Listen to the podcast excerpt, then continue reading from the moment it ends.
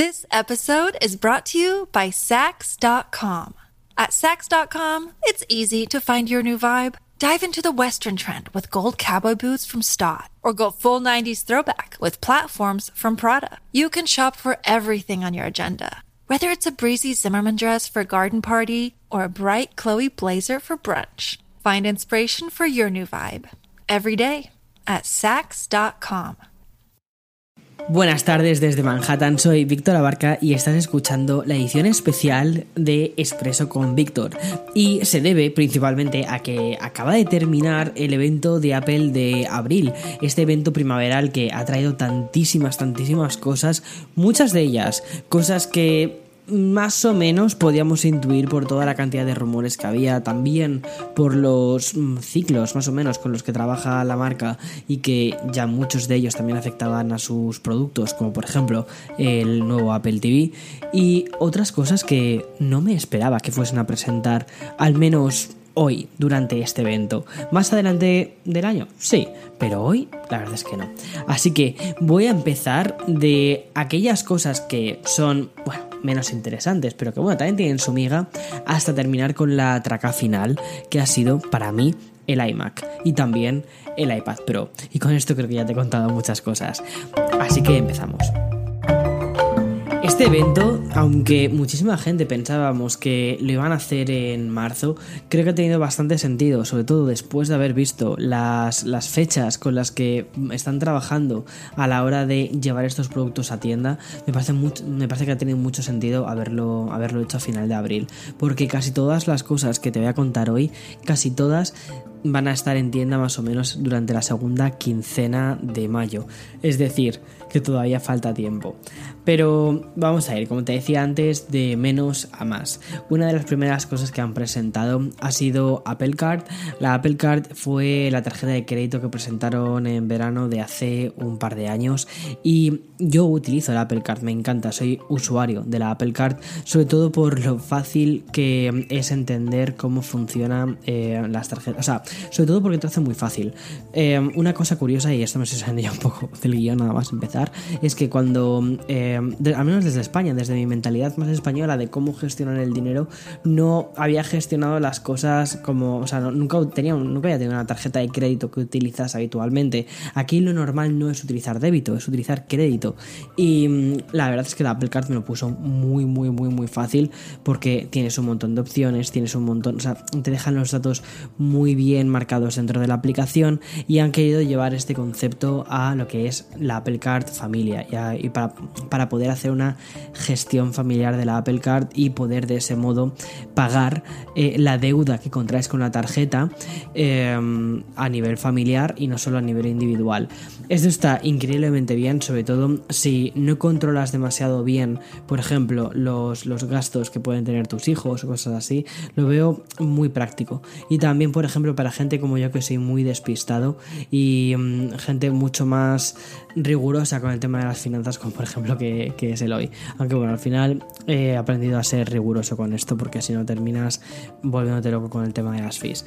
Eh, de todos modos, la Apple Card no va a ser una cosa que veamos en España, tampoco en los países de Latinoamérica, al menos no de momento, así que ya está, next. Otra cosa que han lanzado, eh, hablando un poco de servicios o de intangibles, es una actualización para la aplicación de podcast. Nuevo diseño, eh, una cosa nueva que van a ser los canales y también una especie de suscripción para los, para los podcasts. Pero todo esto saldrá el mes que viene, en mayo. Otra de las cosas, hablando un poquito de servicios que también han anunciado, ha sido eh, la, segunda temporada de la serie Ted Lasso. Ted Lasso es una serie de Apple TV Plus. Les ha funcionado muy bien, de hecho ganaron una barbaridad de premios con esta serie. Yo personalmente no la he visto, aunque varios amigos ya me han recomendado que la viese, incluso aunque no me guste el fútbol. Y me parece, bueno, me parecía bastante lógico que fuesen a sacar una segunda temporada. Y ahora bien, ¿dónde, desde qué dispositivo vemos ese tipo de series? Pues desde el Apple TV, ¿no? Es como el el producto más normal que se te viene a la mente. Y lo que han hecho ha sido por fin renovar el Apple TV. Llevábamos una renovación de este dispositivo desde hace unos 4 años aproximadamente y ya le iba tocando. Hemos, ha sido una renovación quizás algo menor, o podría parecer algo menor porque pasamos de un A8 a un procesador A12 a pesar de que actualmente la, por, cómo vamos a nivel de generaciones de procesadores estamos en el A14, eh, o sea, es decir, es un procesador de hace aún así un par de años, pero esto, mm, que no te confundas, esto le va a permitir hacer al, Apple TV un montón de cosas. Mira, una de ellas eh, va a ser Em, trabajar con una imagen 4K HDR y a 60 frames por segundo, que esto es especialmente interesante, sobre todo para aquellos a los que les gusta ver, por ejemplo, eh, deportes en alta calidad y con una imagen muy, muy, muy, muy buena, que vengan de canales de, pago de deportes, cosa que también de nuevo es muy típico aquí en Estados Unidos, que muchas de estas eh, cadenas directamente em, el producto que te dan es el Apple TV para que puedas conectarte a sus teles de pago entonces, bueno, es, una, es un salto de calidad para, muchísima gente. Y mm, para gente que no vemos tantísimo deporte, como por ejemplo yo, que ya no veo deporte en la tele, eh, no lo hago en la vida real, mucho menos lo voy a ver en la tele, eh, pues tenemos eh, ese, ese A12, pues nos sirve para exprimir aún más a nivel gráfico los juegos de Apple Arcade, que de hecho están sacando algunos juegos de Apple Arcade que me están pareciendo una pasada, sobre todo con, esta, con este Apple Arcade 2.0 del que ya te hablé hace un tiempo, que me parece una completa maravilla y creo que lo que tendría que hacer más adelante sería una especie de reanálisis de Apple Arcade, sobre todo contándote aquellas aquellas, joyas de juegos que he encontrado recientemente. Bien, y por supuesto otra renovación que de hecho se, escuchaba desde hacía tiempo y se escuchaba quizás a voces, porque era una cosa que pedía bastante gente, era una renovación del Siri Remote, ¿vale? Que en este caso se va a llamarse Apple TV Remote y mm, sí que ha sufrido un rediseño, el mando, ¿vale? Para controlar el Apple TV. Antes lo que teníamos era una especie como de panel táctil, era como una especie de trackpad, ¿vale? Como si fuese algo así parecido a la de al de un portátil y no era, o para mucha gente no le parecía súper preciso, en el sentido de cómo estaba configurado la tele, los menús, los botones, lo que tú veías y cómo te ibas desplazando por esos menús con, eh, con este dispositivo y que no tenías una respuesta que fuera mm, de, tocar, de botón y que había gente que pedía eso, pedía una respuesta de botón. Bien, pues eso es lo que nos vamos a encontrar en, este nuevo eh, controller del, del Apple TV, en este nuevo mando del Apple TV. También va a tener una parte táctil, o sea que la gente que quiera con táctil va a seguir ahí, la gente que quiera botones va a seguir ahí. La verdad es que lo probaré porque me parece muy interesante y además que Apple TV es un producto que, utilizamos en casa todos los días. Me gusta mucho como una especie de hub en el que se encuentran todas las, todos los servicios de streaming, que tenemos una barbaridad de servicios de streaming y es una forma muy buena de tener todos estos ordenados. También eh, han añadido el, soporte a mm, los mandos de PlayStation 5 y la nueva Xbox para jugar a los juegos de Apple Arcade. O sea que están haciendo una especie de, de dispositivo muy completo para jugar a videojuegos. Otra mm, actualización algo menor ha sido la del iPhone 12, que han añadido un nuevo color dentro de toda esta paleta de colores que ya existen dentro de los iPhone 12. El iPhone 12 es uno de los productos más vendidos, eh, es el teléfono más vendido aquí en Estados Unidos, el iPhone 12. Lo estuve mirando el otro día en las cifras de ventas que daban los teleoperadores y me llamó mucho la atención que no era el 12 Pro como yo me esperaba inicialmente, sino que era el iPhone 12. El iPhone 12 mini, sin embargo, estaba relegado a mm, unos mm, más bajos, pero bueno, pero ahí también estaba. Bien, pues el iPhone 12 y el iPhone 12 mini van a tener un nuevo color que va a ser el color morado, es decir, rescatan ese color morado, ese color violeta que teníamos en la generación del iPhone 11 y que muchísima gente utilizó. Bien, pues de nuevo aparece aquí como una especie de versión nueva de, este dispositivo. Por dentro es, es, es exactamente igual, o sea que no hay ninguna mejora, no hay ningún downgrade, es decir, se mantiene igual, todo, todo funciona igual. Bien, y mm, una de las cosas que yo creo que más teníamos más ganas era de ver por fin los Apple AirTags, ¿vale? O, directamente AirTags, que para que te hagas una idea, estos AirTags son como si fuese una especie de llaveritos. Esos llaveros los puedes poner a tu llavero, por supuesto, se lo puedes poner a tu mochila, a tu bolsa de deportes, a un montón de cosas. Y lo que va a hacer va a ser decirte dónde se encuentran estas cosas.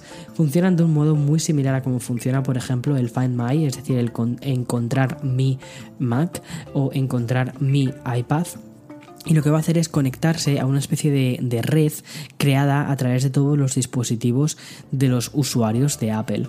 Todos los, todos los eh, dispositivos crean una especie de, red que permiten triangular la posición de otros dispositivos. Pero esta triangulación se hace de una forma completamente anónima, ¿vale? Es decir, lo más importante es que mi vecino no sepa dónde dónde se encuentra mi mochila o dónde se encuentran mis llaves. O sea, el vecino no lo va a saber. Sin embargo, yo desde la propia aplicación y al estar vinculados a mi Apple ID sí que voy a saber dónde se encuentran. Y esto es especialmente útil sobre todo en lugares como por ejemplo aquí en Estados Unidos que muchísima gente utiliza iPhones. Estaba mirando que las cifras están en más del 50% de la gente tiene un dispositivo, tiene un iPhone. Em, y luego en cuanto a ordenadores, igual. O sea, el, número de, Macs que se venden aquí es brutal. Y luego eh, también en países como Japón, que es superior a un 60% de, de mm, tasa de mercado.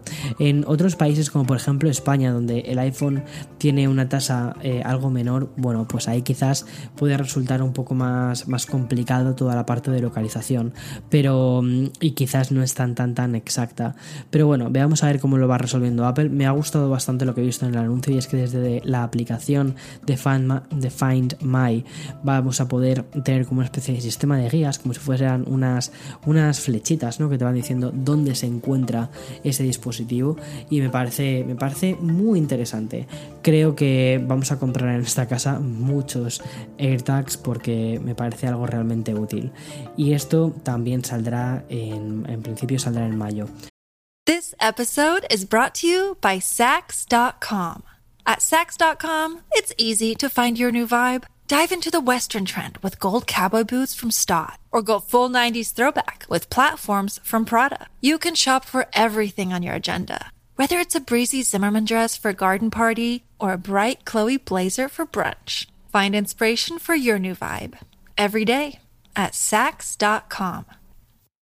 Y ya por último, los dos productos, las dos tracas finales que tenían preparadas Apple han sido el iPad Pro y el eh, iMac. Bien, voy a empezar por el iPad Pro porque aunque ya era algo que más o menos veíamos intuyendo que iban a lanzar, sobre todo porque, bueno, ya le iba tocando, ¿no? Lo que no me esperaba era cómo iban a hacerlo. Sí que te adelanté en anteriores entregas de Expreso con Víctor que una de las actualizaciones que iban a hacer iba a ser en la pantalla, que iban a meter un tipo de tecnología nueva mm, para, hacer que la pantalla fuese, creo que la habían llamado nano o mini LED, exacto, mini LED, y que lo que van a hacer estos mini LED serán iluminar los píxeles de un modo diferente y de este modo tener muchísima, mucho más contraste, muchísima más eh, mejor iluminación y esta pantalla nueva, este tipo de pantalla nueva, lo han llamado Liquid Retina XDR. Es una, es una pantalla con una calidad de imagen increíble y por eso han decidido ponerle la etiqueta XDR. Porque mm, creo que el contraste está en torno al, al millón uno o algo así. Es, es, una, es una completa locura. Y. Mm, eh, además de esta tecnología de pantalla, que por cierto, esto sí que es importante, esta nueva pantalla es exclusiva del iPad Pro de 12,9 pulgadas. El iPad Pro de 11 pulgadas seguirá manteniendo la que tenemos actualmente, es decir, el LED normal eh, eh, con con una tasa de refresco de 120 Hz, que aún así me parece ya una completa pasada. Pero para aquellos que buscan un equipo aún más, pero aún, eh, aún más, sí, o sea, con una, que busca una pantalla táctil que sea lo más tope que existe en ese momento, el iPad Pro de 12,9 pulgadas. Pero es que la locura viene cuando empiezas a mirar lo que han metido dentro. Han metido dentro un procesador M1, que es el mismo que nos encontramos en el MacBook Air y el MacBook Pro que presentaron hace tan solo unos meses. Esos ordenadores, cuando hice las pruebas con ese nuevo procesador, me dejaron completamente loquísimo porque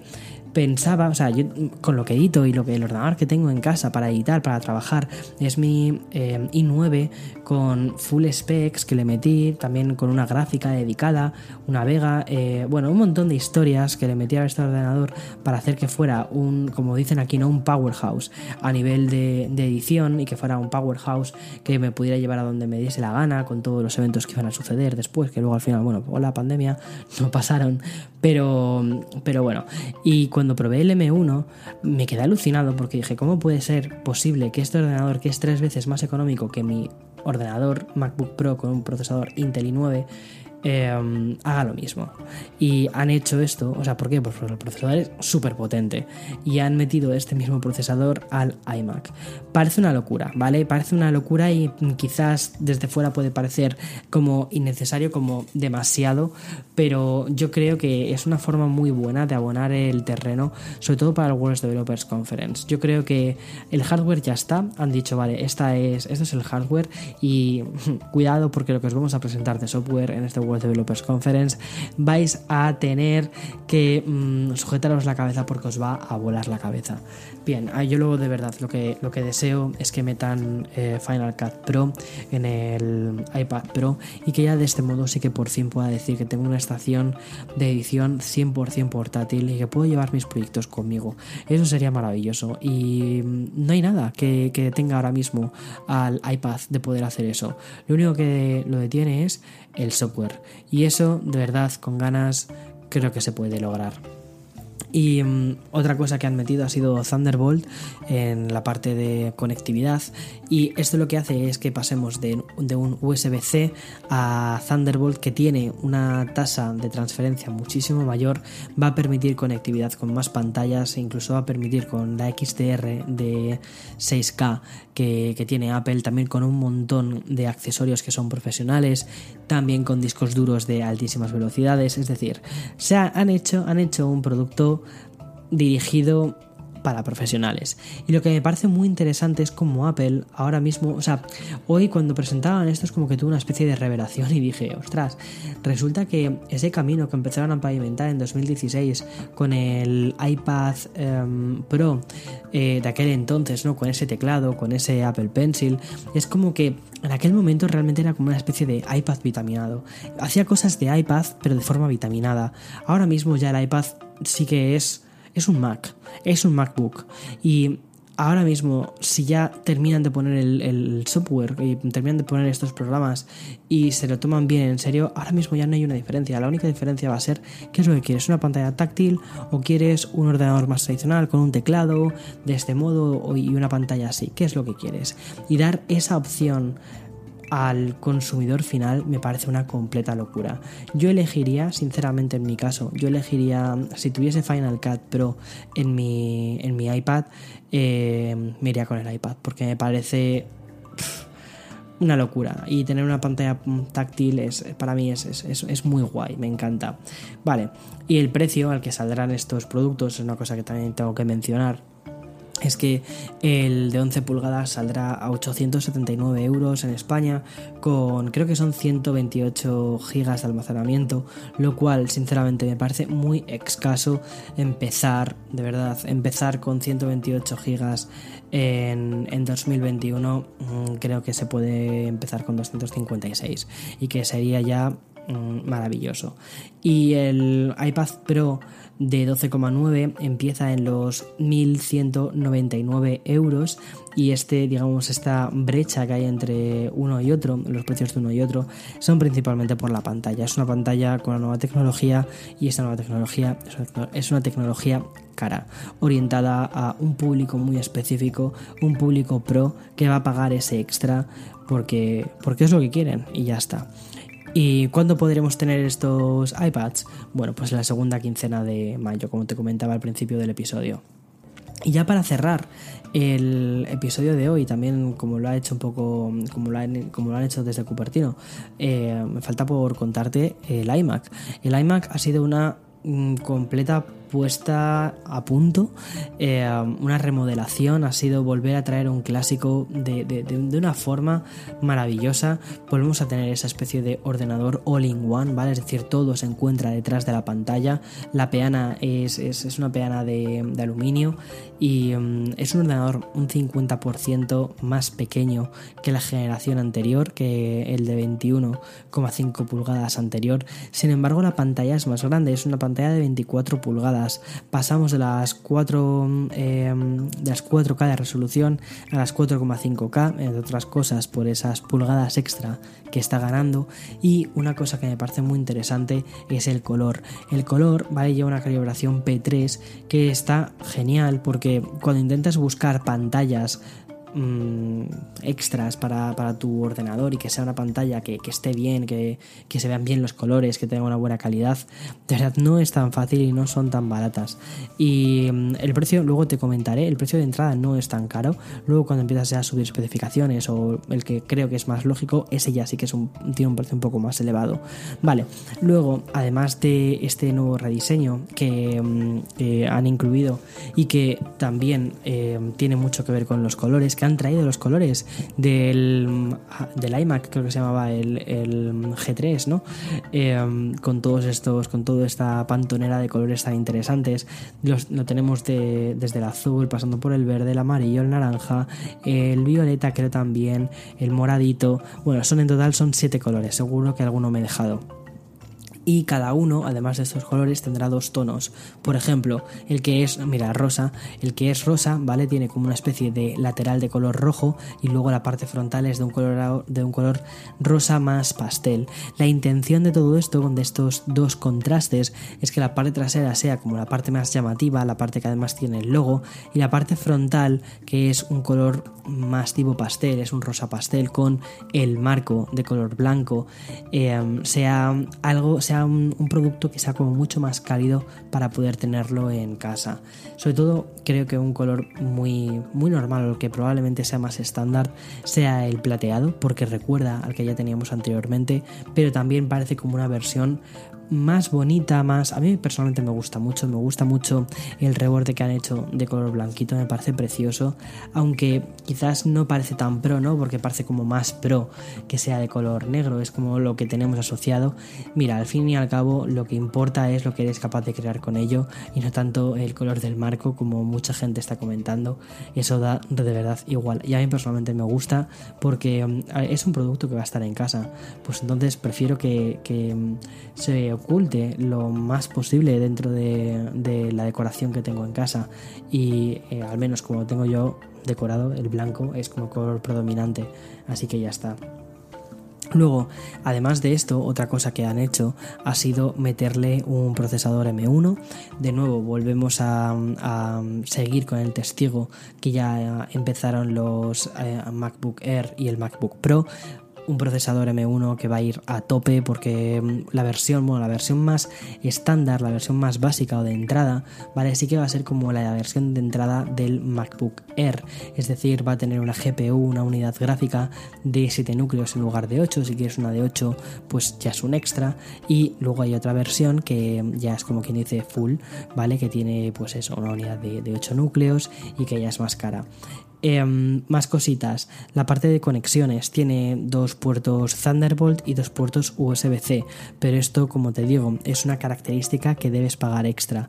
Realmente, a mí personalmente creo que el modelo de entrada, que es el de 1449 euros con 256 GB de memoria interna SSD, no es el que yo fuese a recomendar a alguien, ¿vale? Porque uno, se me queda un poco corto los 256 para un ordenador de escritorio que vas a utilizar en tu día a día, que vas a llenar de archivos.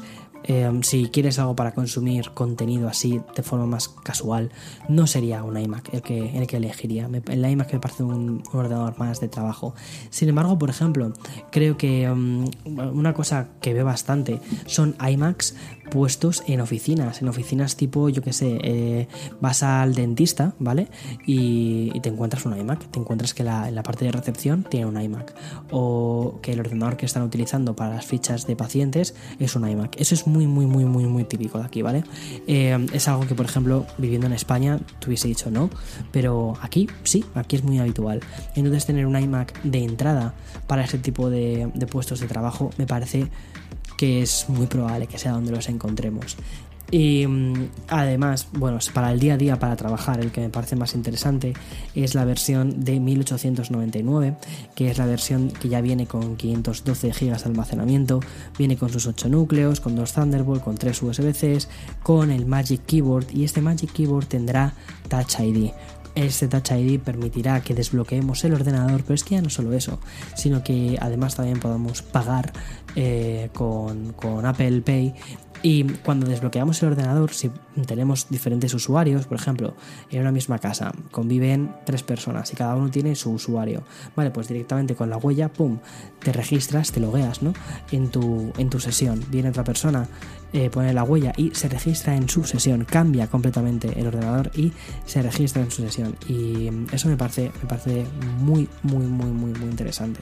Y esta versión más extra, ¿vale? Viene con, estos extras. Y mm, esto es más o menos a nivel general todo aquello que han presentado Apple. Em, me parece muy interesante. Me encantaría que me dejaras en, Instagram o en, o en Twitter qué ha sido lo que más te ha gustado de todo aquello que han presentado y aquello por lo que dices, por favor Apple, coge mi dinero porque necesito 30 de estas. Para mí son las AirTags que creo que van a ser una salvación para esta casa, de verdad, porque es que perdemos todo. En fin, mañana por la mañana más me voy a poner a editar el vídeo resumen y nos vemos hasta otra. Chao, chao, chao.